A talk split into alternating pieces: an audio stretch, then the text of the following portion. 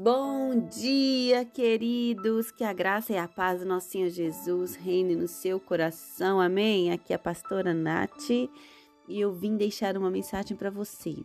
Você, como eu, que busca aprovação dos homens, que busca aceitação, que busca agradar a homens, eu tenho uma mensagem para você. Eu quero te levar no livro de João, no capítulo 7, que diz assim: Acontece que nem mesmo os irmãos de Jesus criam nele. Então Jesus disse: meu tempo ainda não chegou, mas para vocês qualquer tempo é oportuno. E então no verso 10 diz assim: Onde estará ele? E havia grande murmuração a respeito de Jesus. Uns diziam: Ele é bom, mas outros diziam: Não, não é, ele engana o povo.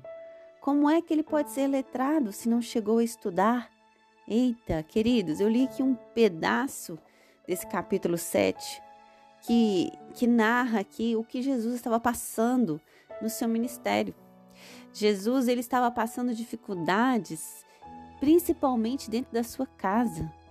Os irmãos de Jesus, filhos de Maria e José, meio-irmão de Jesus, não criam nele.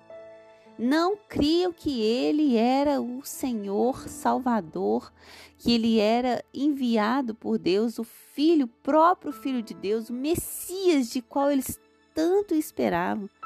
Então pensa, se Jesus fosse olhar todos os obstáculos que ele tinha, todas as objeções que ele teve, ele não cumpriria a sua missão.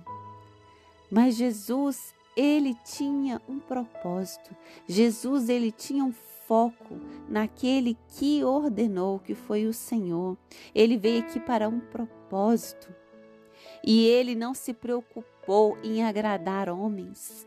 Ele não estava preocupado com a aceitação dos homens. Aqui eu vejo que algumas pessoas diziam: Ah, ele é bom e outros diziam: não, ele engana o povo. Isso, queridos, acontece nos dias de hoje. Tem pessoas que acham que Fulano é bom e tem pessoas que não acham. Depende do seu ponto de vista.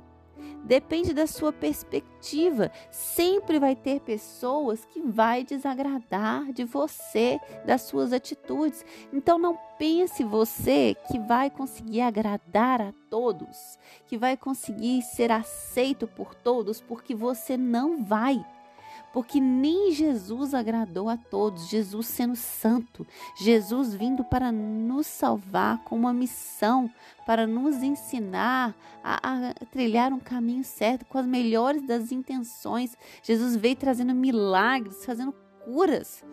Ele não foi aceito. Jesus foi chamado de demoniado, de Beuzebu. Misericórdia, queridos. Jesus foi quase que foi apedrejado. Jesus foi apontado por muitos. E eu e você estamos aqui, todos dodóizinhos, porque uma pessoa não gostou do que você falou, não gostou do que você fez. Aí eu quero te dizer, você, você tem certeza do que você está fazendo, do seu propósito? Você tem consciência do que o que Deus te chamou para fazer foi Ele que te chamou? Então continue. Não para. Não pense você que vai agradar a todos, porque você não vai. Tem pessoas que vai estar na mesma visão que você, mas tem pessoas que não estarão na mesma visão e pelo contrário, elas se levantarão para tentar te derrubar, para colocar pedras, para colocar obstáculos no seu caminho. Mas essas pedras, se você tiver um foco em Jesus, elas não vão te derrubar. Elas servirão para te fazer mais forte. Aleluia. Elas servirão para te dizer o quanto você é obediente, o quanto você é firme no Senhor. Jesus aqui ele era criticado, ele era questionado quanto ao seu conhecimento da palavra de Deus. As pessoas falavam assim: como que ele pode ser letrado se ele nem estudou? E sabe o que, que Jesus respondeu, queridos? O meu ensino não é meu, mas daquele que me enviou. Aleluia! E o mesmo eu digo para você, não se preocupe se como você vai fazer, se você não tem conhecimento, se você não sabe fazer. Preocupe em agradar a Deus, em buscar a Deus, porque Ele te dirá todas as coisas, é Ele que vai te direcionar em todas as coisas. Não se preocupe com quem você acha que é melhor do que você, com quem você acha que é mais capaz do que você. Essas pessoas não podem te criticar. Essas pessoas não podem se levantar contra a sua vida, porque maior é o que está em você do que o que está no mundo. Maior é aquele que te chamou, amém? E todo, tudo coopera para o bem daqueles que amam a Deus segundo o seu propósito. Se Deus tem um propósito para a sua vida, se você permanece fiel, amando ao Senhor e a sua palavra, os seus mandamentos, tudo coopera para você. Amém? Em Gálatas 1,10 diz assim: Pois busco eu agora o favor dos homens? Ou eu estou tentando ser agradável às pessoas? Se sim, eu não seria servo de Cristo. Então Jesus não veio para agradar homens, querido. Ele veio para trazer justiça. Ele diz em Mateus 10, 34, não pense que eu vim trazer paz, eu vim trazer espada. Sim, ele veio trazer divisão. E os maiores inimigos são aqueles da sua casa. É, infelizmente, são aqueles que mais amamos. São os primeiros a se levantar contra as nossas vidas. Mas permaneça firme, permaneça fiel à palavra de Deus. Não desanime pelas críticas que se levantarão. Você nunca vai agradar a todos. Lembre-se disso.